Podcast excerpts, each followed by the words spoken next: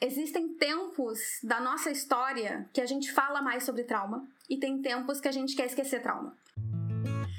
Oi, sejam bem-vindos e bem-vindas à Vida Após a Burnout. Eu sou a Carol Milters, falo e escrevo sobre a minha história com a síndrome de burnout, sobre o orcarolismo, sobre a escrita como forma de terapia e eu compartilho o que o esgotamento vem me ensinando sobre mim mesma, sobre a nossa relação com o trabalho e sobre a sociedade onde a gente vive. Essa reflexão semanal acontece ao meio-dia e meio do Brasil e às 5 e meia da Holanda, aqui no instagram.com.br carolmilters. E aí depois a gravação vai para o youtube.com.br carolmilters, numa outra câmera horizontal que eu tô testando hoje. E depois ele vai como áudio e como podcast no Spotify. Então tu pode consumir da forma que for mais legal para ti. O nosso tema de hoje é o além do cansaço, né? Na semana passada a gente falou sobre a sociedade do cansaço. É... Me avisem se vocês estão me enxergando direitinho, porque eu acho que é a coisa do brilho da tela porque tá pegando sol, então tá bem escuro a minha tela. Mas eu acho que a câmera tá funcionando, eu acho que é só a minha tela. Mas se puderem me dar o feedback se vocês estão me enxergando igual ou se mudou alguma coisa, fico, fico feliz. Maninha perdeu legião, mas depois tu escuta lá na gravação. Bem-vinda. É, tá dando uns reflexos aqui no escritório, pode ser que a minha gata me ataque daqui a pouco, mas tá tudo bem. Eu ontem postei um, um. Eu repostei um texto falando sobre o meu trauma de trabalho e falando que era muito. que me dava muito medo falar disso, porque. Uh, além de ser difícil, também parece que existe um, uma coisa muito velada de que a gente não pode falar sobre essas coisas. É, e como acho que alguns de vocês já, que já me acompanham há um tempo já sabem, assim, essas justamente são essas coisas que eu acho que é importante que a gente fale, né? Que a gente fale com consciência, não é falar assim, ela louca, mas que é importante que a gente fale, porque se é através da palavra, é através do diálogo que a gente consegue chegar em algum lugar. Fazendo de conta que não existe, não adianta nada. Então, é, o meu objetivo hoje, eu tenho dois objetivos com a nossa com essa nossa reflexão de hoje para falar sobre trauma. O primeiro objetivo que eu tenho é mostrar para você que está assistindo ao vivo, está assistindo a gravação, escutando, que o trauma não é uma coisa da tua cabeça, literalmente, e tu já vai entender. E aí eu quero dizer que não é da tua cabeça, que não é invenção tua, não é fraqueza, e que não é da tua cabeça porque ele não fica aqui. Ele tá até o dedão do pé, que nem eu fiz o exercício de respiração no começo. Ele se espalha pelo corpo inteiro, e é importante que a gente se dê conta disso, porque não adianta a gente tentar resolver uma ferida colocar um gesso numa ferida que é um corte. A gente tem que adequar a terapia ao ferimento e à questão que precisa ser tratada. Então, essa é a primeira coisa, meu primeiro objetivo hoje é te mostrar que o trauma não é coisa da tua cabeça. Vou explicar um pouco sobre o que é o trauma, quais são os sintomas, se daqui a pouco é algo que tu pode estar experienciando ou já ter experienciado, o que fazer se isso é uma coisa que está passando é, pela tua vida agora ou de alguém que tu conhece. E o meu segundo objetivo é mostrar que existem formas de tratar e de superar esse trauma. Tem gente pesquisando há décadas sobre trauma emocional, né? Não trauma físico de quebrar osso, mas trauma emocional. É... Considerando os sintomas, abordagens terapêuticas. Tem gente no mundo todo estudando isso, de várias disciplinas diferentes. E já existem métodos que têm comprovação de que funcionam sim. Vou falar de alguns hoje. E o Besser van der Kolk, sempre acho que tá errado o nome dele, mas eu acho que é isso. Ele é um psiquiatra holandês e ele escreveu um livro que chama O Corpo The Body Keeps the Score, não sei se tem tradução. Ele escreveu The Body Keeps the Score, que é um livro bem grande, que ele vai, ele faz um compêndio de todas as pesquisas recentes que ele tem. Ele trabalhou lá no comecinho, quando eles começaram a trabalhar com trauma e com tratamento de transtorno de estresse pós-traumático, que é o que acontece quando tu tem uma vivência traumática e tu não trata ela, pode acabar desenvolvendo estresse pós-traumático, isso ser um transtorno que atrapalha a tua vida e atrapalha a tua, é, tua convivência com as pessoas. Ele foi uma das primeiras pessoas a fazer isso para os soldados que vinham do Vietnã e que não conseguiam voltar para a vida. Eles tinham flashbacks, eles tinham é, medo, eles acabavam indo para o álcool, eles se distanciavam da família. O índice do, suicídio era altíssimo, porque eles viveram coisas lá que eram muito terríveis. Eles, eles fizeram coisas terríveis, eles vivenciaram coisas terríveis, e quando eles voltaram para casa, é como se eles não tivessem voltado para o mundo. E aí eles desenvolveram essa unidade de tratamento de trauma para os veteranos e a partir disso começou a se estudar já 40, 50 anos atrás, e hoje já tem bastante coisa sobre isso. Então vou compartilhar um pouco do que, que eu já aprendi a respeito e como é que foi a minha trajetória desde que eu descobri que eu era uma pessoa que tinha me traumatizado. E que hoje eu tô bem ok. É, Lívia, bem-vinda. Tá dando para ver perfeito a imagem, muito bom, obrigada. Deixa eu conferir aqui se o áudio está indo bem também. Tá tudo funcionando bonitaço, muito bom. Eu tomo água de pint, porque o meu, meu remédio para ansiedade, um dos sintomas, um dos efeitos colaterais é a boca seca. E eu preciso tomar cinco garrafas de água por dia. Então vamos pelo começo. O que é um trauma? Um trauma é, emocional, psicológico, ele é uma experiência. Minha gata chama minha atenção, desculpa. Um trauma é uma experiência que tu passou e que tu não estava preparado para aquilo. Tem essa, tem essa primeira, esse primeiro conceito de que algo que tu não estava preparado emocionalmente para passar por aquilo. E tem outro conceito que é quando acontece, a tua visão de mundo muda. Então, se tem algum fato na tua vida que tu, que tu pensa assim, só que não pro positivo, né, obviamente, que tu pensa assim, depois que aquilo aconteceu, eu nunca mais fui o mesmo, no sentido de que eu nunca mais consegui me relacionar com as pessoas da mesma forma, nunca mais consegui trabalhar da mesma forma, nunca mais consegui me locomover da mesma forma, pode ser que tu tenha algum nível de trauma que precisa ser tratado. E aí as pessoas que vão tratar trauma, a gente já vai chegar lá. Mas a estimativa uh, num, num dos materiais da NHS, que é tipo o SUS da Inglaterra, é, a estimativa deles é que no mundo ocidental, mais ou menos metade das pessoas vivem sim alguma experiência traumática. Que seja é, desde uma experiência de quase morte por doença, por acidente, é, alguma violência, algum abuso. E o trauma, ele tem essa sensação de ameaça à vida. Por muito tempo eu achava que trauma era só, assim, a pessoa que é traumatizada é a pessoa que quase morreu, a pessoa que foi assaltada, a pessoa que, sei lá, pegou, pegou fogo na casa, que passou por uma guerra. Eu sempre olhava como sendo uma coisa muito distante de mim. Mas na verdade, o risco à vida, ele não é necessariamente algo que assim precisa estar tá ali. O risco é, o que causa o trauma é a percepção de risco à vida. E aí, no, nas lives que eu já falei sobre estresse, sobre o ciclo do estresse, eu explico que a gente tem a nossa amígdala, que é um dos centros é, que coordena as nossas emoções, o nosso medo, a nossa ansiedade. E a amígdala é um órgão muito primitivo, ela é uma parte muito primitiva do nosso sistema nervoso. Ela não sabe o que é live de Instagram, ela não sabe o que é e-mail, ela não sabe o que é chefe, ela não sabe o que é. Sabe, ela sabe o que é dormir, comer, sobreviver e reproduzir. Só sabe isso. Então, quando a gente recebe algum nível de abuso, de ofensa muito grave, que nos, que nos dá um senso de que uma parte nossa está sendo altamente ameaçada, que a nossa identidade está sendo ameaçada, a nossa capacidade está sendo ameaçada, a nossa empregabilidade está sendo ameaçada, a nossa amígdala pode, porventura, é, interpretar aquilo como uma ameaça real à vida. Porque ela não sabe o que é trabalho, né? Então, a, a Cris está dizendo aqui: todos os acometidos com burnout sofreram algum tipo de trauma. E existe uma relação muito grande entre transtorno de estresse pós-traumático e burnout, porque o que é o estresse pós-traumático? É um estresse elevado que continua e ele perdura, ele é crônico. E o burnout nada mais é do que esse estresse crônico. E ele acaba sendo potencializado por esse trauma. Então, aquele, a gente tem o estresse do trabalho, mas o que normalmente vai fazer a pessoa realmente desabar e burnoutar é que vai ter alguma situação que ela vai passar, algum conflito, algum desentendimento, alguma alguma decepção muito grande que, ela, que essa pessoa vai ter. Para essa pessoa eu me coloco também, porque eu também passo por isso. É, e que aí todo aquele estresse ele vai ficar cada, ainda mais potencializado e se a gente não faz nada, ele vai ficar na cabeça, no coração e no corpo.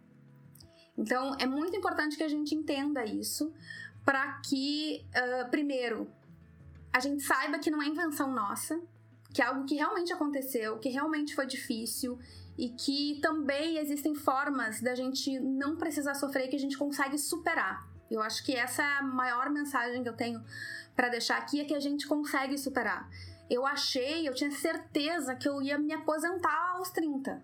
Eu tinha certeza que eu não ia conseguir mais trabalhar. Porque eu começava a pensar em trabalho e eu já ficava mal. E hoje eu tô aqui com três computadores ao mesmo tempo, tendo feito reunião aqui, ali, ali, ali, dentro do meu ritmo, completamente diferente da realidade que eu tinha antes, mas eu consigo trabalhar. Eu consigo fazer uma série de coisas que eu achava que eu não ia mais conseguir por causa do meu trauma e porque eu consegui tratar esse trauma. Se alguém tiver alguma pergunta, fique à vontade. Vocês sabem que se me deixar eu falo. Mas se alguém tiver alguma pergunta, por favor, é comente aqui pra gente, pra gente manter a conversa aqui. Anaí, bem-vinda! Eu quero compartilhar alguns comentários que vieram naquele post que eu fiz sobre o meu trauma do trabalho. A Fernanda, que é psicóloga, ela diz assim: Muito bom, Carol. Tenho visto muito adoecimento no meio da saúde, principalmente é, no meio de profissionais da saúde, e a gente precisa falar sobre isso. Não é uma questão individual, fala sobre nós, sobre a pandemia, sobre a nossa sociedade fala sobre o que já cansamos e o que precisamos e vamos juntas refletindo. A Naldi diz: nunca pare de fazer isso, porque eu contei a minha história, enfim, dela diz: você é uma inspiração. Só quem passa por traumas no trabalho sabe disso. Como você, eu pude dar a volta por cima e hoje eu sou feliz fazendo o que eu amo: ser professora, ensinar. Mas não é fácil largar o emprego, especialmente quando pagam bem, mas valeu a pena. E a Carla diz: falou por mim, e com certeza por mais pessoas que sofrem caladas sem ajuda médica, por não terem convênio médico nem condições financeiras, e não é fácil vagas para o SUS para algumas especialidades, sem falar em localidades sem posto médico, sem poder mudar de emprego. Então, ela diz sensacional o texto, dando voz aos nossos sofrimentos. A gente tem uma série de, de coisas aí que dificultam né, o acesso, então é, o, o Bessel, uh, que é esse psiquiatra que, que fez esse, esse compêndio sobre, sobre o trauma, ele fala que uh, eles começaram a estudar trauma, né, na psiquiatria, na psicologia, eles começaram a estudar trauma quando os soldados começaram a voltar do Vietnã e começaram a apresentar esses sintomas. Já vou chegar em quais são os sintomas. Eles começaram a, a, a, estudar nesse momento, mas aí eles notaram que eles foram para a biblioteca e viram que já tinha muito estudo sendo feito décadas anteriores àquilo. Só que o que acontece? E aí é um ponto interessante também. Existem tempos da nossa história que a gente fala mais sobre trauma e tem tempos que a gente quer esquecer trauma. Então, agora que a gente está vivendo esse momento tão pesado da nossa história mundial, a gente está começando a ouvir falar um pouco mais sobre isso porque é importante, é necessário a gente falar sobre isso. É possível que daqui a um tempo, pelo menos é o que parece pelo pêndulo da história, depois que acontece algo traumático, a gente tem esse momento de todo mundo começa a falar sobre isso e aí os estudos eles aumentam, aumentam, a pesquisa aumenta, aumenta, aumenta. E aí depois a vida volta ao normal, as pessoas se adaptam e a gente para de falar de trauma como se nunca tivesse existido. Até que aconteça uma outra situação traumática, aí a gente tem que lembrar tudo de novo o que, que tinha acontecido. E aí o que ele comenta é: o trauma não é um assunto popular, porque as pessoas traumatizadas não são pessoas populares. E aí eu já vou chegar no porquê que as pessoas traumatizadas não são pessoas populares, por que é tão difícil conviver com uma pessoa que é traumatizada. E aí eu falo por minha experiência, eu sei que é, em eu ainda tenho minhas coisas, né? Mas assim, eu sei que quando eu tinha os meus traumas de trabalho, era muito difícil trabalhar comigo. E eu sei disso. E eu sei que é difícil trabalhar com alguém que é, tra que é traumatizado, porque, em função dessa ativação da amígdala, que é esse centro de alerta, a gente passa a ter a sensação de que sempre vai dar alguma coisa de errado. Sempre. É, eu tava. Eu saí para caminhar antes, sim, uma hora antes da live, fui fazer o roteiro da live no sol. Eu tava voltando para casa e eu fiquei pensando, mas assim, o nível de pensamento e preocupação é muito abaixo do que eu costumava ter. Mas eu vim pensando, e é coisa da ansiedade, né? Eu vim pensando assim: tá muito tranquilo. Tá muito tranquilo, tá sol, eu tô caminhando para casa e eu tô chegando na hora que eu achei que eu ia chegar. Será que eu esqueci a chave? Será que meu telefone vai morrer? O que, que será que vai acontecer de errado?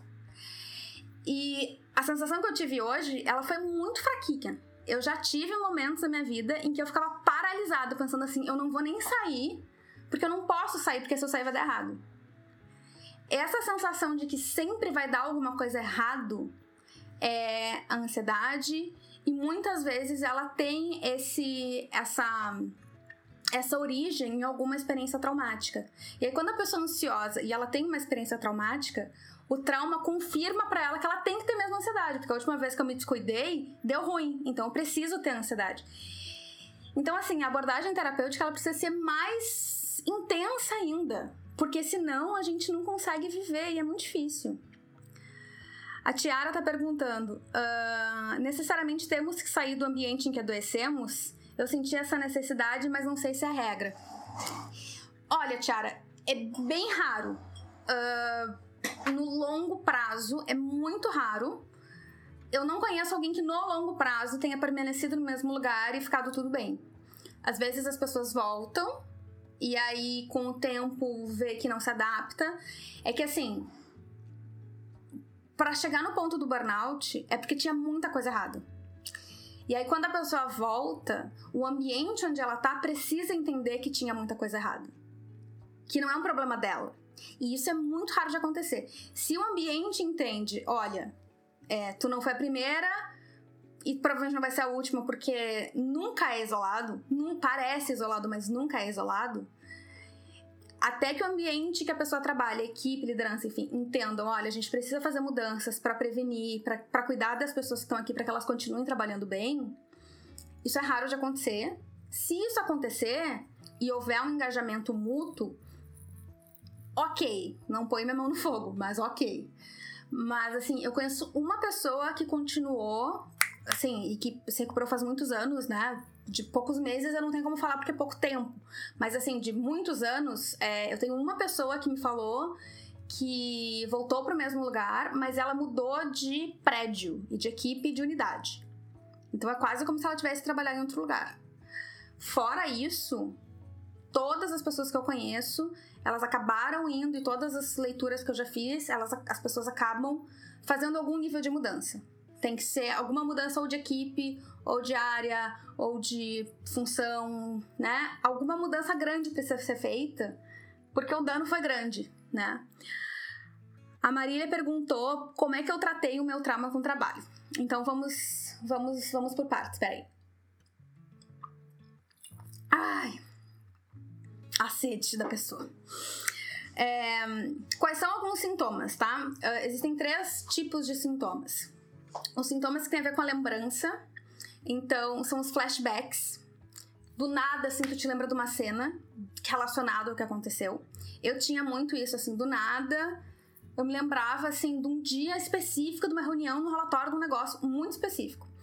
É, os pensamentos intrusivos, que tem um pouco a ver com esse flashback, que é uma coisa que tu não sabe por que que veio, assim, e do nada parece que tu não tem mais controle sobre os teus pensamentos, dá uma sensação muito grande de impotência, assim, emocional, de assim, eu não consigo me controlar e pesadelos.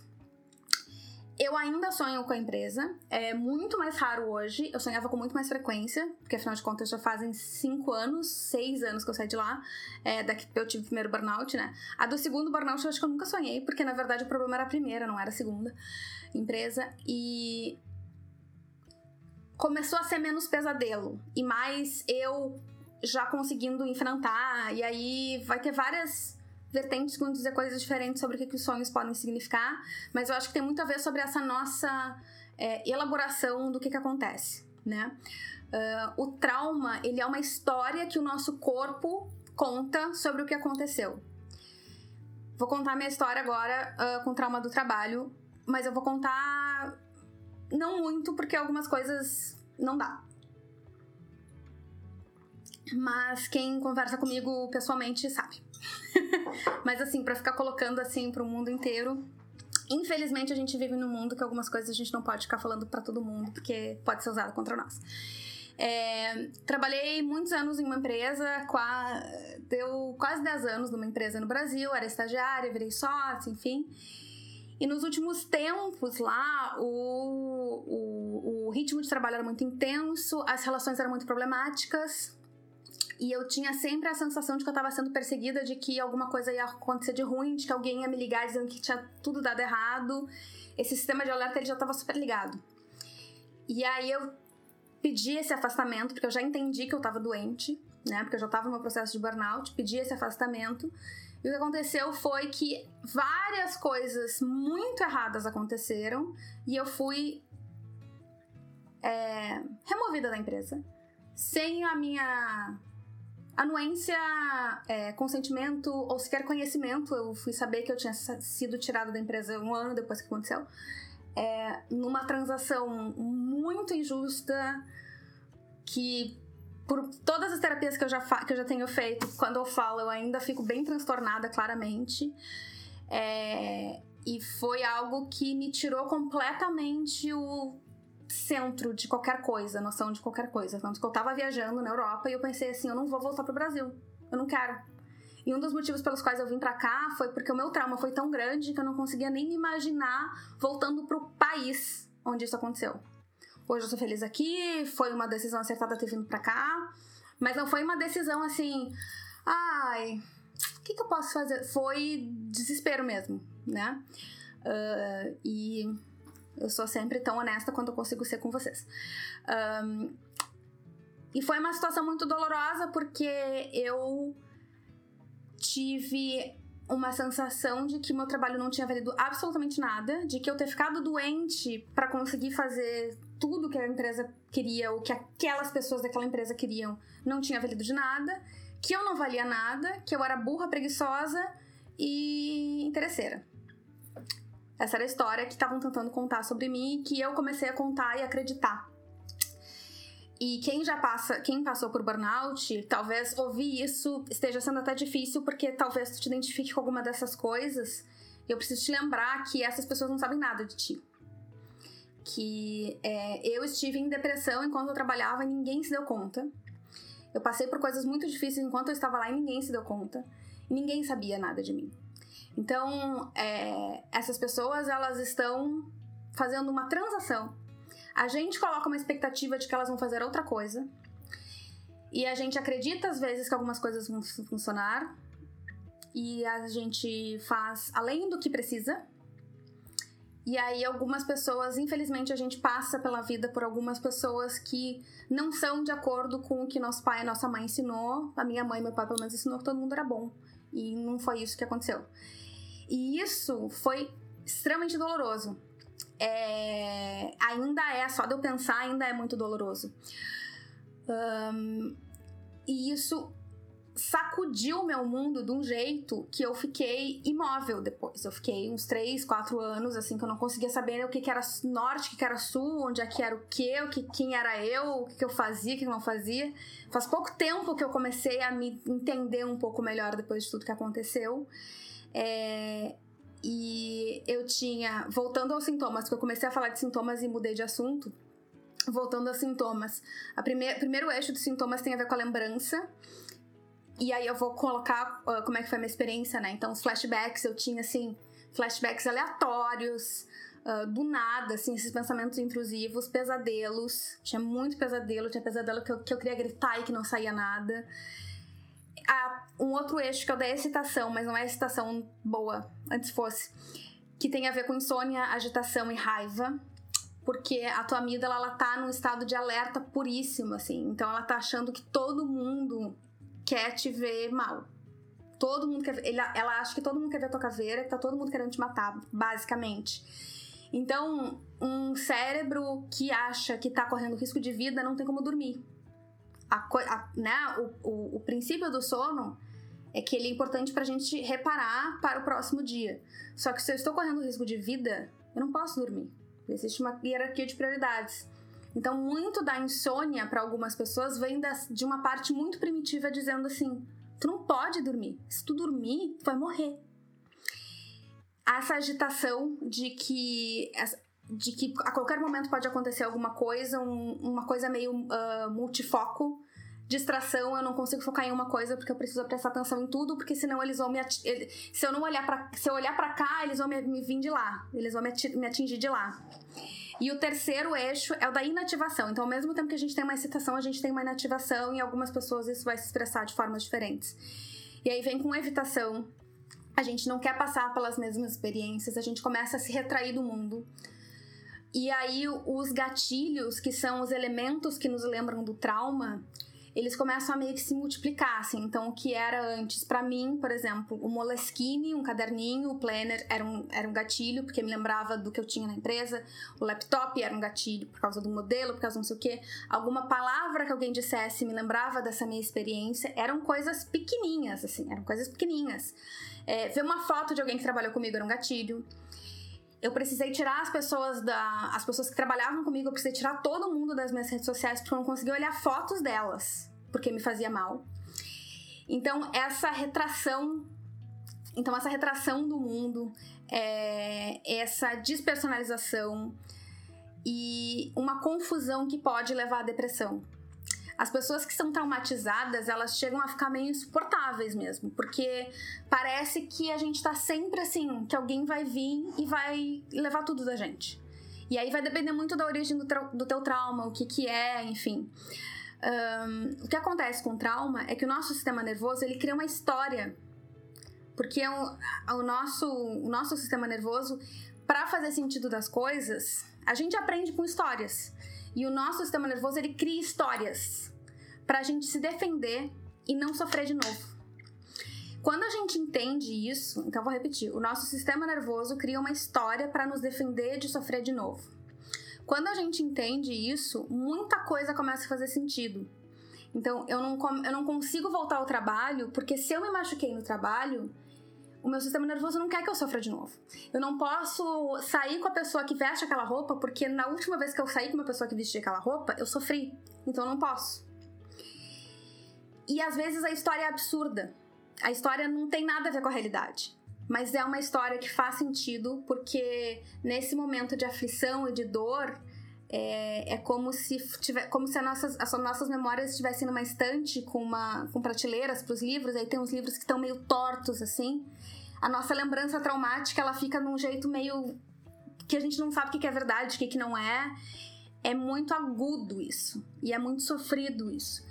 E é importante que tu saiba, tu que tá assistindo a gravação, tu que tá ouvindo o podcast, que tá assistindo ao vivo, que tá aqui conversando comigo agora, eu preciso que tu saiba que isso faz parte, que isso não é só tu que acontece, não é só contigo.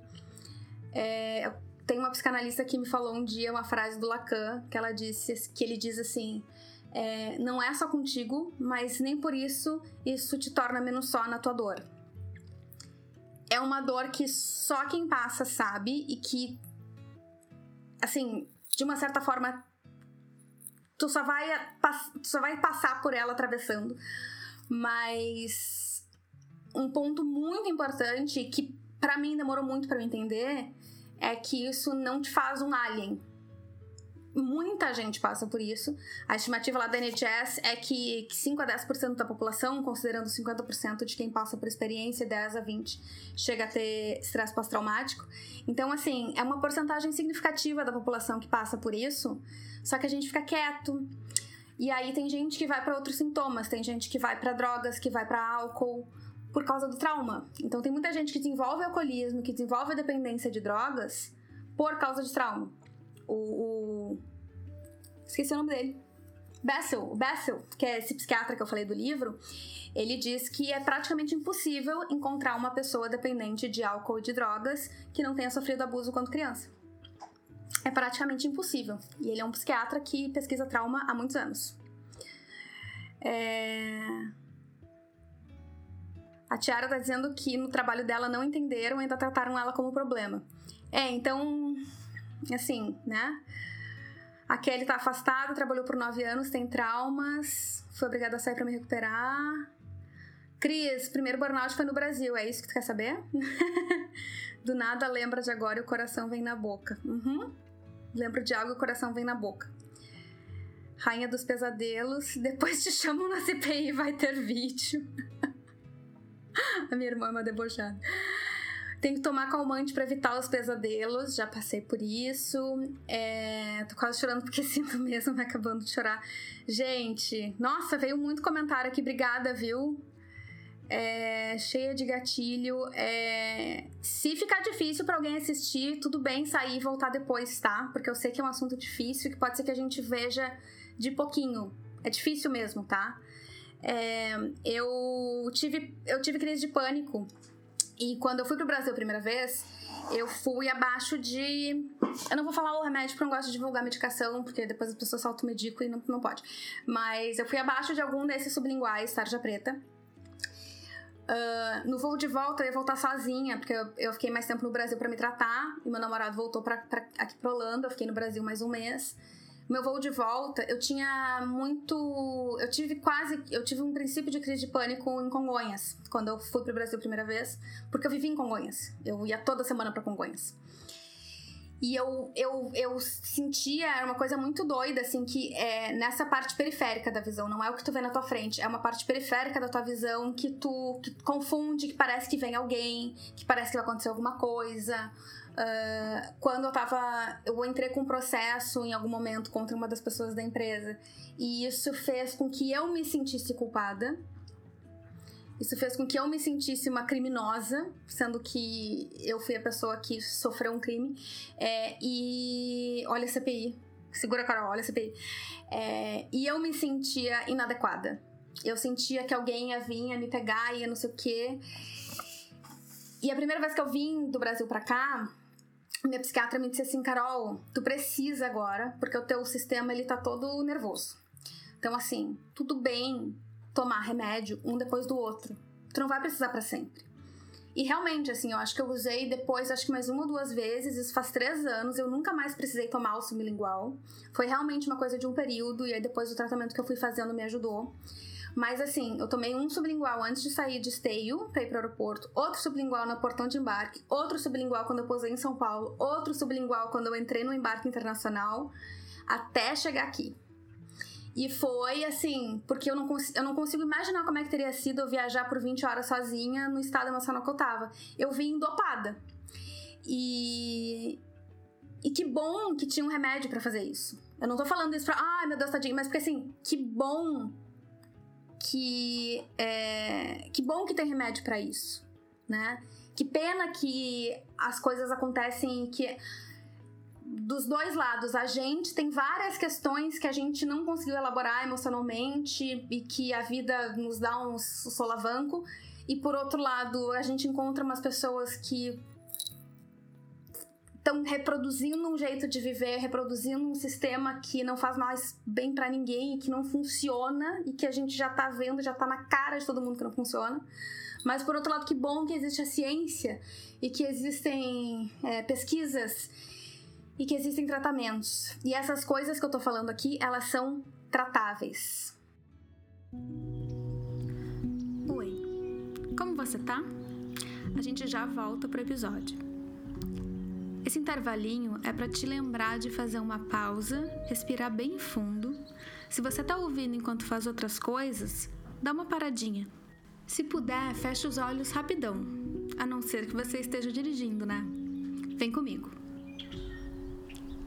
Inspira bem fundo. Sente o ar entrando e o oxigênio navegando pelo corpo inteiro. Segura o ar nos pulmões.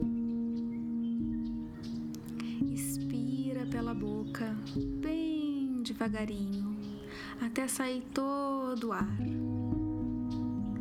Você pode repetir essa respiração sempre que notar que o teu sistema ficou meio nervoso. Se quiser, continue inspirando e respirando bem profundamente enquanto eu te dou mais um recadinho. Existe um exercício chamado Morning Pages, páginas matinais, popularizado pela escritora e roteirista Julia Cameron.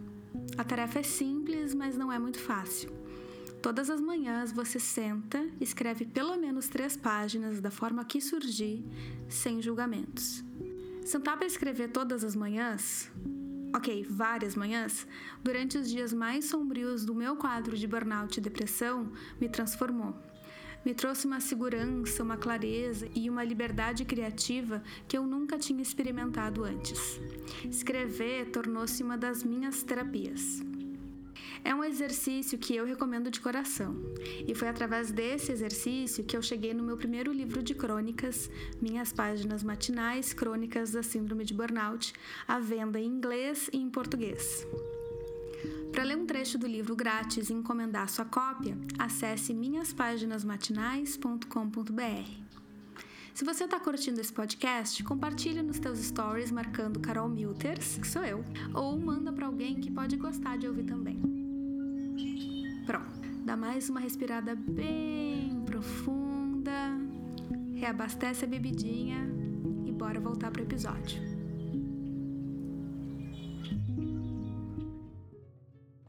E assim, como é que eu saí disso, né? Uh como é que eu consegui sair disso? Tempo, né, meus amores? Não, mas assim, tempo, ciência e autocompaixão. Tempo. Uh, essas coisas todas começaram a acontecer em 2014, então é um processo que já está acontecendo há sete anos. É, e eu estou conseguindo trabalhar e conseguindo lidar, viver no mundo de forma estável, que eu considero estável, que significa é, se eu fico, me sinto mal um dia uh, emocionalmente, dois dias no máximo eu já tô bem. Por uma depressão, por exemplo, a pessoa tem que estar, sei lá, uns 10 dias que ela não consegue sair da cama.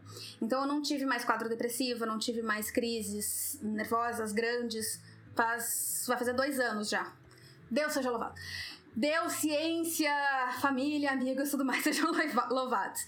Então, 2014 a 2019, cinco anos tá? Porque o primeiro eu não entendi, voltei, me mudei, também é muito estressante se mudar de país enquanto tá tudo dando revesguelho. É, entender, eu entendi que eu tinha tido um trauma em 2019. E aí, olha que louco. Entre 2018 e 2019 foi que eu entendi que aquilo tinha sido uma experiência traumatizante e eu fiquei estável um ano e meio depois. Um, como é que eu tratei, tá? Uh, eu fui no psiquiatra para endereçar a questão da ansiedade e tudo mais, né? As questões emocionais e mentais. E chegou num momento que eu tava bem, eu já não tava mais deprimida e tal, mas a coisa do trabalho ela ainda tava travada, sabe assim? Eu não tava indo, não tava, não tava. E aí eu tinha ouvido falar, porque aqui na Holanda, assim como se fala mais de burnout aqui na Holanda do que no Brasil. Dele café. É sem cafeína, tá? Senão eu fico ansiosa. É, além de se falar mais de burnout aqui na Holanda do que no Brasil, se fala mais de um tratamento que se chama EMDR EMDR. Vou até pinar aqui porque é, merece o, o destaque, porque foi uma das coisas que mais me ajudou assim nesses últimos anos que eu fiz com uma psicóloga do hospital aqui da cidade. É, eu fiz uma live com a Isabela Mitterer sobre isso ano passado. A gente falou, conversou sobre uma hora, sobre isso durante uma hora, sobre MDR. E, e chegou uma hora que eu falei para ele, porque alguém tinha me falado do IMDR, e aí eu falei para ele, eu disse, tu acha que faz sentido eu fazer? E ele disse, acho sim. E aí eu fui e fiz. Depois do MDR, as coisas começaram a se encaixar e eu comecei. Assim, parece que eu deixei um peso no consultório daquela mulher e que eu saí leve. Eu saí, assim, outra pessoa. Eu não gosto de falar isso porque parece que tem esses milagres, assim, mas realmente ela conseguiu chegar num ponto muito importante. Só que, assim, não foi o MDR, o MDR, MDR. Não é assim, tipo, agora eu vou ligar pra, pra, para Isabela ou para alguma psicóloga, vou fazer MDR e ela vai arrancar o trauma de mim. O trabalho é muito nosso como paciente também. A gente tem dá muito trabalho ser paciente de burnout, de trauma, dá muito trabalho, a gente tem muito que fazer. É, quais são alguns tratamentos que existem, tá? O que que, o que, que acontece com o, com o trauma? Ele a gente acha porque a gente lembra na cabeça, mas ele os registros do estresse que a gente sofreu, eles estão no corpo inteiro. Então a gente precisa ter sempre duas abordagens, né? No mínimo, duas abordagens, que é a abordagem emocional, mental, enfim, e uma abordagem física. E a gente precisa ter abordagem física. A Roberta Caruso, que é do que tem o canal No Limite do Estresse, ela fala muito que psiquiatra não cura burnout. E aí o que ela fala disso é Uh, e o que ela, a questão que ela, que ela traz com isso é que o burnout e o trauma ambos têm a mesma raiz do estresse, o estresse, ele é algo do corpo, ele é algo fisiológico. Ele não é. Ele, ele gera efeitos emocionais e mentais, psíquicos, psicológicos. Ele pode começar no nosso psicológico, mas ele se espalha pelo corpo. E aí, depois que ele se espalhou, a gente precisa tratar no corpo. O Bessel, esse Van der Kolk, ele fala muito sobre essa relação e ele diz que é, a yoga, por exemplo, ele fez uma pesquisa em 2014 que é a eficácia da yoga de uma prática focada em trauma, não é qualquer yoga também, é um yoga focado em trauma, é, que ele, ele tem uma eficácia muito maior do que, por exemplo, um grupo de apoio. E que, a, e que o, o efeito do yoga na percepção de, de né, no, no diagnóstico de estresse pós-traumático também é muito mais longo. Então, Yoga restaurativa é muito bom. Essas yogas que são menos queimar caloria, menos ficar com cinturinha, mais assim, yoga roots, né? Que é yoga assim, de conectar com o corpo, que é pra isso que serve, e não pra emagrecer. É, essa yoga, ela vai te ajudar. E aí tu também pode observar e procurar yogas que tenham a ver com depressão, trauma, enfim, porque tem algumas abordagens que são específicas. Ele faz uma análise das posturas das, dos pacientes, uh, esse psiquiatra ele faz uma análise das posturas dos pacientes uh, antes e depois do MDR. A Carla me pergunta aqui o que, que é MDR. Eu vou escrever I Movement Desensitization Repro Reprogramming ou Reprocessing, Reprogramming, eu acho que é. Eye Movement Desensitization Reprogramming. Tem uma moça, que eu esqueci o nome, que foi a criadora do, do MDR, que é uma psicóloga, e ela estava andando no bosque, ela tinha o costume de andar pela natureza, e ela se deu conta que ela tinha um movimento que ela fazia que, ela, que aumentava um pouco o bem-estar dela. E ela se deu conta que, uh, por algum motivo, quando a gente faz algum movimento repetitivo, de olhar para um lado e para o outro, a gente ativa uma parte do nosso cérebro que normalmente não está ativada quando a gente está vivendo uma experiência, quando a gente está revivendo uma memória traumática. Ela desenvolveu uma metodologia de tratamento que tem protocolo, tem um programa, não é assim, vamos fazer ela louca. Existe um protocolo bem específico de como fazer, que profissionais estão licenciados para isso. É, e tu pode fazer isso em algumas sessões, não é uma terapia de anos e anos e anos, uh, em que tu vai primeiro tu planeja como é que é esse tratamento, tu planeja assim, olha, eu acredito que essa memória traumática tá me impedindo de fazer isso, isso, isso, ela vai te fazer essa entrevista inicial, enfim, vocês vão chegar nesse plano de tratamento. E aí, a partir disso, vocês vão para sessões. O que eu percebi uh, sobre o meu trauma do trabalho no MDR, eu falei lá no começo que nosso sistema nervoso cria uma história para nos defender de sofrer de novo. E é muito real isso, porque o que eu entendi, eu tratei o trauma do trabalho, eu tratei outros dois traumas também, e os três tinham em comum uma questão que era que eu não sabia me defender sozinha. Que eu não sabia me virar sozinha. E aí, o que vai acontecendo é aquela coisa da profecia autorrealizável. Tu começa a acreditar tanto por, por uma coisa de defesa porque aconteceu algo que por algum motivo o teu sistema nervoso interpretou. Ó, viu? Ó, ela não sabe se defender sozinha. Então, eu vou fazer ela não tentar se defender sozinha. Eu vou tentar, eu vou colocar ela para não se virar sozinha o máximo possível, que é para não tá certo. Que eu não quero estar tá certo, porque se eu tiver certo é porque ela não sabe se defender sozinha, se ela não sabe se defender sozinha, capotou. Quando a gente consegue entender qual é essa história que a gente tá contando pra gente, tem todo um processo, a consulta, tem também, e aí uma coisa do MDR é que ela pede para tu ver onde no corpo tu tá sentindo. E aí tu vai vendo e eu consegui, penso eu, eu consegui ter um aproveitamento uh, muito bom do tratamento, porque eu já praticava mindfulness antes e eu já tinha feito alguns estudos de mindfulness em relação a trauma e a entender que às vezes a gente vai sentir coisas desagradáveis e que tudo bem. Porque durante o tratamento tu precisa entrar em contato com o sintoma desagradável. Tem gente que precisa ter uma indução de, de drogas ou de outras substâncias para conseguir entrar em contato com a, com a lembrança desagradável, tal, tão difícil que é. é. Então, a Mai tá dizendo aqui que a psicóloga faz. Existe muita gente capacitada no Brasil, Carla. A Isabela, eu vou colocar a arroba dela aqui, ó. A Isabela. Eu tô sempre falando dela aqui no, nas lives. A Isabela Mitterer. Tem no YouTube também a gravação da live que eu fiz com ela. Uh, que bom ouvir isso, Kelly. Sim, a luz, a vida depois da burnout. Voltei várias vezes de licença pro trabalho e só caiu mesmo a ficha em junho de 2020. Estou desde 2017 na luta. É isso aí, Carla.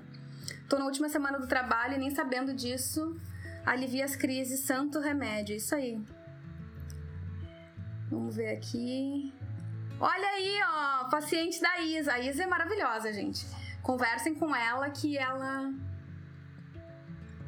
ela é muito boa mesmo. E a live que a gente fez também é super informativa sobre, sobre MDR. É... Que mais? Tem muita coisa aqui. Não, mas a gente já tá quase acabando. Eu quero só propor para vocês um estudo com três posturas. Um, um teste, um experimento com três posturas, tá? Primeiro, tu vai aí onde tu tá, tu vai anotar. Primeiro, tu vai anotar como é que tá a tua postura. E vai me contar nos comentários. No vídeo, enfim, vai me contar nos comentários como é que tá a tua postura. Tu tá contraído, tu tá expandindo, tu tá. Teu queixo tá pra cima, tá pra baixo, tu tá encolhido. Como é que tu tá? Me conta aqui no, nos comentários como é que tá a tua postura. É, eu fiz uma aula online, eu fiz bastante conteúdo sobre a interferência e a influência das nossas posturas corporais no nosso senso de bem-estar e na nossa, na nossa saúde emocional. E o Bessel ele vai falar sobre isso também no trauma, que o nosso corpo ele registra é, como que a gente tá. Então, quando eu entrei aqui na live, as pessoas super me elogiaram, super me elogiaram, mas é, independente de cabelo, não sei o quê a gente consegue ver na pessoa sem saber, porque a gente tem um, a gente tem um equipamento nervoso, neurológico muito avançado pela evolução para a gente ver se a outra pessoa tá triste, se ela tá insegura, se ela tá com medo. Porque se a pessoa tá triste, uma parte nossa da nossa intuição precisa meio que ajudar a outra pelo nosso senso de coletividade. Se a pessoa tá com medo, a gente precisa saber se ela tá com medo, para saber se tem ameaça em volta. Então a gente a gente sabe ler um pouco linguagem corporal, mas a gente não se dá conta. A gente lê inconscientemente. E aí existem estudos de linguagem corporal e tal, mas a gente consegue, ó, a Paty tá dizendo aí, ó, contraída torta, a Mai tá dizendo que ela tá na cama com o gato no colo. Aí o gato, gente, é o melhor benchmark que tu pode ter para descanso, para postura, para tudo mais. Então, vou propor para vocês o seguinte experimento. Primeiro, se encolhe mais ainda se encolhe, se encolhe. O máximo que puder, se encolhe, fica mais contraído que tu puder. Tu consegue achar alguma coisa boa nesse. Aqui sim? Franze a testa. A vida é boa. Tá bom hoje. Tem alguma coisa de boa no mundo? É um processo de feedback de ovo a galinha que quando a gente está numa postura mais contraída, a gente cria internamente, a gente reforça essa história de que a gente não tá bem. Por outro lado, se a gente expande, e aí tem o V da vitória, o, a postura da alegria, sei lá como é que chama, não sei o que, ah, se tu levantar os braços por um tempinho, aí tem gente que diz de colocar um lápis assim, ó, por 10 segundos. Se tu não tá bem, coloca um lápis assim, ó, por 10 segundos, que vai te forçar a ficar sorrindo. E não tem causa não sorrir. Eventualmente você vai sorrir. Isso resolve depressão, trauma, burnout e ansiedade? Óbvio que não. Mas para abordagens superficiais e para momentos superficiais isso pode ajudar e isso dá indícios interessantes. A Van tá dizendo que tá deitada embaixo da coberta e colhida com o queixo para baixo. Olha aí, Van. Levanta o queixo experimenta assim, ó, levanta o queixo, abre o ombro. A yoga, ela faz muito isso. A gente tem muita postura assim de expande a guerreira, que é uma coisa que abre aqui, e aí caiu o lençol do Megambiar, e faz assim. Essas posturas, elas vão nos ensinando a retomar o nosso poder e a retomar nosso, nosso equilíbrio mental, emocional, físico, fisiológico também. Elas mandam uma mensagem que, que entra num círculo virtuoso de que a gente tá bem. Porque às vezes a gente tá bem, mas a gente acha que não tá. E aí o terceiro experimento é esticar o. Não é tensionar assim, não é forçar, mas é fazer uma certa um alongamento assim no pescoço, como se estivesse meio curiosa assim, olhando para lá. O Bessel van der Kolk, que é esse psiquiatra, ele diz que pessoas traumatizadas não são curiosas.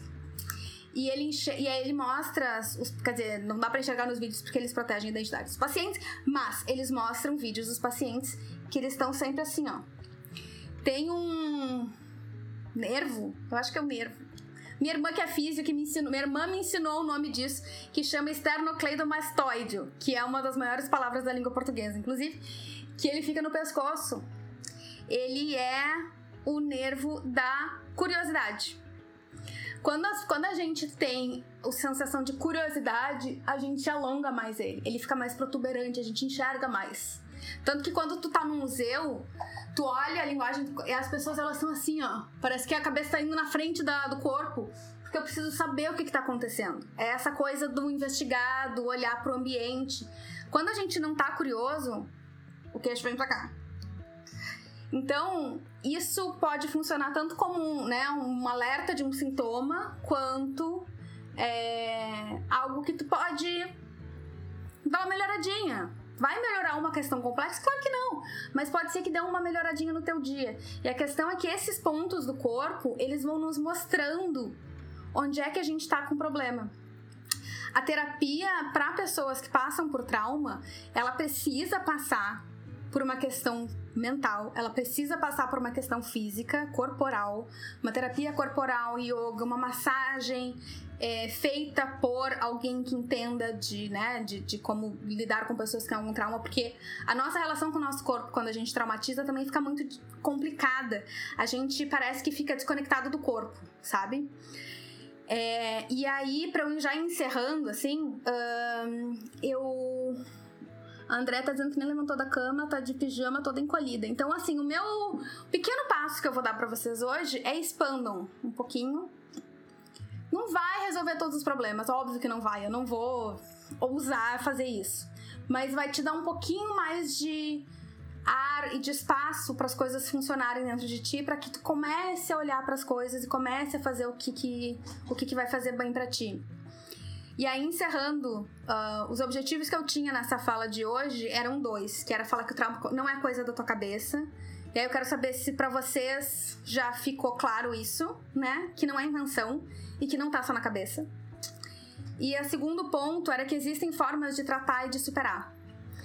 Existem psicólogos, existem psiquiatras, existem instrutores, existem terapeutas corporais, existem várias formas de foi ser minha, minha gambiarra, desculpe. Existem várias formas é, de tratar esse nosso trauma. É, eu super recomendo para quem não faz ainda yoga, eu super recomendo. Uh, qualquer postura, pode fazer um yoga restaurativo. Essa coisa da gente retor retornar o nosso contato com o corpo é muito importante. É, eu tô fazendo o treino com o, o Carlos Oliveira, que é, que é personal trainer, eu tô fazendo com ele duas vezes por mês. O fato de eu estar tá me mexendo e de eu estar tá consciente das partes do meu corpo ajuda muito a minha saúde mental. Uma coisa impressionante. E, e aí o que eu quero dizer para vocês é o seguinte pra gente encerrar aqui, que já estamos mais de uma hora, o trauma ele não vai desaparecer de uma vez. É... Existem formas da gente tratar e existem formas da gente superar. Mas não vai ser assim, ó, um estalar de dedos que vai resolver tudo. Não existe acordei tô bem. É um processo muito vagaroso, é um processo muito. É, um dia depois do outro mesmo é como se tu tivesse feito uma ferida, assim, muito profunda. Imagina que tu tivesse feito uma ferida muito profunda, que saiu muito sangue, que precisou dar ponto. E vai ficar uma cicatriz daquilo. Aquilo não vai sarar da noite pro dia. E não vai sarar, não vai sarar se tu fizer de conta que não tá ali. Tu precisa fazer alguma coisa. Tu precisa confiar que já se desenvolveu é, tecnologia e métodos para tratar dessa ferida. Então tu vai no ambulatório, tu vai não sei o que, trata da ferida. Tu vai dar para aquela ferida a atenção que ela precisa e vai entender que o corpo vai conseguir sarar. A gente consegue sarar, a gente consegue ficar bem. O nosso corpo lembra, por mais difícil que pareça hoje, eu achava, tive tempos que eu achava que eu não ia conseguir ficar tipo alegre e piadista de novo. Assim, falando e tal, não sei o que. Eu achei, tipo, ah, eu acho que isso não é uma coisa mais que vai acontecer. E acontece, a gente tem essa memória, a gente lembra das coisas difíceis, das coisas ruins, mas a gente também lembra das coisas boas. É uma questão da gente retomar a nossa atenção para esse, pra esse aspecto. E vai ficar uma cicatriz, vai ficar. E tudo bem, porque é importante que a gente olhe para essa cicatriz e pense: eu consegui sobreviver a isso, eu passei por isso e eu sou muito forte. Quem passa por isso e continua sobrevivendo e continua fazendo as coisas é muito, muito forte qualquer questão de saúde mental, qualquer questão de saúde mental não é fraqueza. Não é fraqueza. É que a gente tá dentro de um ambiente, de uma sociedade que recompensa comportamentos que são completamente doentes, que persegue ideais que são completamente fora da realidade. E aí, quem sofre psiquicamente com isso é que não é normal. Então a gente precisa começar a rever, ressignificar esse conceito de normal é, e, e se lembrar do quanto que tu é forte. E eu sei que é difícil. A Espaço Amala ele tá dizendo que tá difícil, bem-vinda. É, e eu sei que é difícil. Eu sei que assim, eu agora aqui de batom, não sei o que, parece, ah, nem sabe. Mas assim, eu me fu. Assim, já tive muitos momentos muito difíceis. Eu tô aqui falando pra ti para que tu saiba que tu não tá sozinha, que não é loucura da tua cabeça, que eu acredito em ti e que vai dar certo. Vai dar certo. Talvez o certo não seja o que, que tu imagina que seja, porque a gente acha que a gente, a gente quer saber, a gente quer prever, mas talvez seja diferente do que a gente está imaginando. Mas alguma coisa vai acontecer. É, e aí eu daria. Quero encerrar com dois conselhos, duas dicas, é, além dos tratamentos e tudo mais, é, a primeira é, quando tu te confrontar com uma situação difícil, que tu esteja com medo, que tu esteja paralisado, é, te confrontar com a realidade. E aí te perguntar: existe uma razão, uh, existe um motivo racional, lógico, para que eu esteja me preocupando? Ou existe uma parte minha que está querendo me proteger de uma dor? Quando eu fui andar de bicicleta pela primeira vez, um dos traumas que eu tratei no MDR foi andar de bicicleta, que eu era um pânico de bicicleta. Uh, primeira vez que eu peguei minha bicicleta para pedalar depois do burnout, depois do tratamento, eu tava tremendo. Eu tava, assim, eu tava no depósito, assim, porque a gente caminha do depósito pra rua. Eu tava no depósito tremendo, segurando a bicicleta. E aí eu parei uma hora. Fech... Não sei se eu fechei o olho, não. Acho que eu não fechei o olho porque o namorado tava junto. Mas eu parei e eu pensei assim: a Carol, de, sei lá, 8 anos, que caiu e, e, achou que era a pior coisa do mundo. Ela ainda tá aqui, porque a gente guarda várias versões nossas, assim, a gente nunca se vai completamente. Uma parte dela ainda tá aqui e tá com muito medo que eu caia, que eu me machuque, que eu fique muito mal de novo. Então eu vou conversar com ela. Carol, de 1990 e pouquinhos. É, eu entendo que tu tá preocupada que eu vá cair, me arrebentar e que vai estar tudo errado mas eu sei o que eu tô fazendo. Fica bem. Eu te agradeço. É uma parte minha que tá querendo me proteger, mas eu sei o que eu tô fazendo. Chegar até esse estágio requer anos de terapia, muito MDR, muita coisa. É, mas é importante em algum momento tu te confrontar com essa realidade, pensar assim: eu quero isso aqui é, é razoavelmente impossível, infazível, péssimo, muitas vezes é.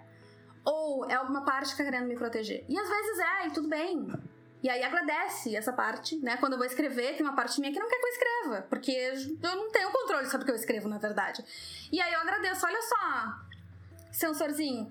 Valeu! Eu sei que tu quer que eu sobreviva. Eu sei que tu quer que eu não fale merda na live.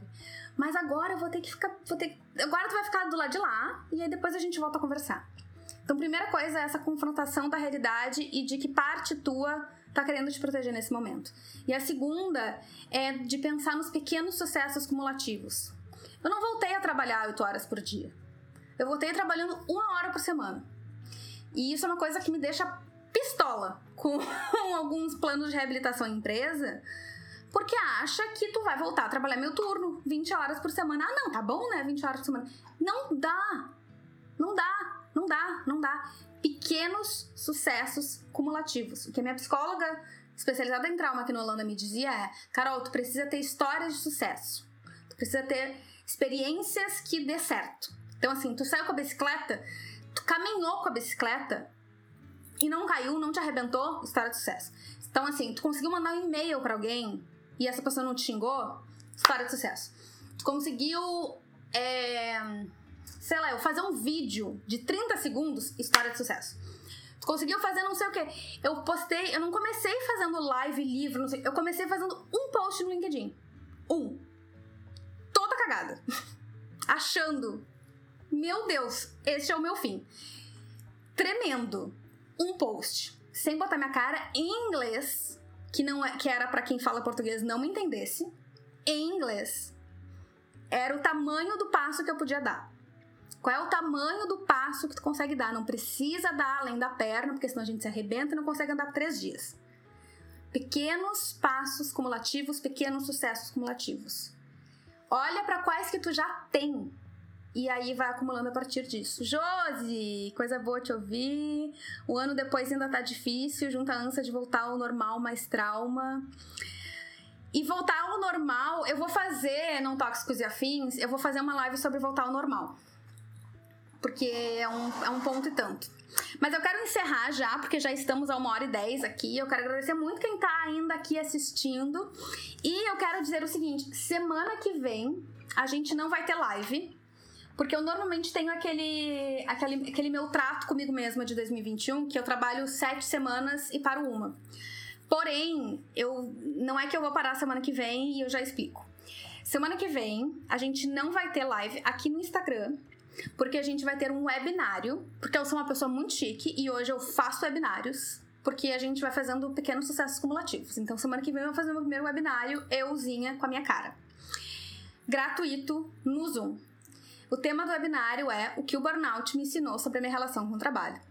Estão todos, todas e todos convidados. Quem tá no Spotify, quem tá no YouTube, é, quem tá no Spotify, quem tá no YouTube, quem tá no Instagram, quem tá na, vizinha aí, amigo, cachorro, todo mundo. Vou compartilhar no Instagram, vou compartilhar no LinkedIn. Entrada gratuita é carolmilters.com/barra webinar.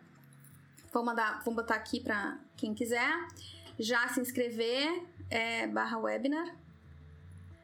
E nesse webinar, e eu já vou falar agora porque eu não gosto dessas coisas da gente não falar para as pessoas o que vai acontecer. Eu esse webinar era parte de uma de um um, um teste, uma, um lançamento beta para uma primeira turma de um curso que eu vou ter, que vai começar daqui a duas semanas, que é um curso sobre relação com o trabalho. Se quiser saber mais, os links da, no link da minha bio tem um monte de coisa lá e tu pode te encontrar por lá. Qualquer coisa, me manda mensagem, comenta, me pergunta por aqui que eu vou saber. É, eu tô convidando bastante gente para esse webinar porque eu acho que é muito importante. Eu vou organizar as coisas de um jeito que eu não organizei ainda. E eu quero que líderes, que gestores, que pessoas que decidem nas empresas também estejam presentes para que também saibam a importância do seu papel nessa coisa toda. Indiquem para os chefes de vocês, indiquem para colegas, para amigos, para papagaio, para todo mundo. É de graça. Quem quiser entrar no curso do Poesendo, mas não precisa, é de graça. O webinário é de graça. Mesmo horário daqui, meio-dia e meio, terça-feira que vem, dia 25 de maio. Inscrição carolmilters.com.br webinar, lá tem o formulário. Qualquer coisa me chama. É... Eu tinha vários outros comentários que eu esqueci de, de ler, mas é que era muita coisa para conversar, né, gente? Então, agradeço vocês por estarem até aqui nessa live. É... Uf, vamos respirar. Vamos para os nossos encerramentos, então. É, então tem esse webinar tá com, com, as inscrições abertas, o curso com trabalho também está com pré-inscrição. Se quiser saber mais, me avise. Eu estou muito feliz de colocar essas coisas e conseguir me autorizar a colocar essas coisas no mundo, porque a gente entra com todos os síndromes de impostora possíveis e imagináveis. É, tu também pode agendar uma sessão experimental de mentoria comigo. Conversei hoje com a Jennifer, já tem uma outra agendada para essa semana também, é, para cultivar uma relação mais saudável com o trabalho. E aí a gente pode conversar sobre o que, que tu precisa, como é que eu posso te ajudar. A produção desse conteúdo e de outras iniciativas gratuitas são mantidas pelos leitores e leitoras que compram o meu livro, Minhas Páginas Matinais, Crônicas da Síndrome de Burnout, que vocês já conhecem, que já foi vendido em mais de 15 países e que está com entrega em todo o Brasil é, e no mundo inteiro também, impresso e digital. Ela também, essa produção também dos Burnoutados Anônimos, da Semana Mundial de Conscientização da Burnout, ela também é apoiada pelos alunos e alunas das minhas oficinas de escrita. Em junho, 19 de junho, vai ter oficina de escrita para burnoutados. Quem estiver no encontro de, de maio já vai saber e eu vou atualizando vocês é, nos próximos tempos. Eu vou trabalhar bastante em junho para poder aproveitar o verão em agosto e julho. Então, mês que vem vou, vou tacar-lhe pau e aí, julho e agosto, ninguém me viu. É, no link da bio, no meu Instagram, em carolmilters.com, tu, vai, tu tem acesso a todas as informações. Qualquer coisa, qualquer dúvida, entra em contato comigo. É, também pode entrar em contato para mentoria, projetos de cultivo ao bem-estar na relação com o trabalho. Agradeço muito a quem assistiu até aqui. Espero que tenha feito sentido, espero que tenha te ajudado. Compartilha com quem possa se beneficiar desse conteúdo curte, é, manda tua dúvida, manda teu comentário no que, que a gente pode melhorar. Vai ter um break de live na semana que vem, então para a próxima temporada quero saber o que, que a gente pode fazer de melhor. E agradeço de novo a quem vem me apoiando de tantas formas em todos os cantos do mundo. Se cuidem bem. Um beijo e até terça-feira que vem. Se você gostou do que ouviu, Deixe um review desse podcast na sua plataforma de preferência e o compartilhe na sua rede para que esse conteúdo chegue em mais pessoas. Você pode assistir às transmissões ao vivo diretamente no Instagram e no YouTube. No Instagram você procura por Carol Milters e no YouTube é youtube.com/carolrm de Miltersteiner. Esse podcast é produzido e apresentado por essa que vos fala, Carol Miltersteiner. A trilha do nosso podcast conta com composições do Ketsia e do Chad Crouch. No site carolmilters.com você pode ler os meus artigos, textos e ficar por dentro dos eventos que eu organizo. Obrigada por ouvir, te espero para o próximo. Cuide-se bem e aproveite o teu dia.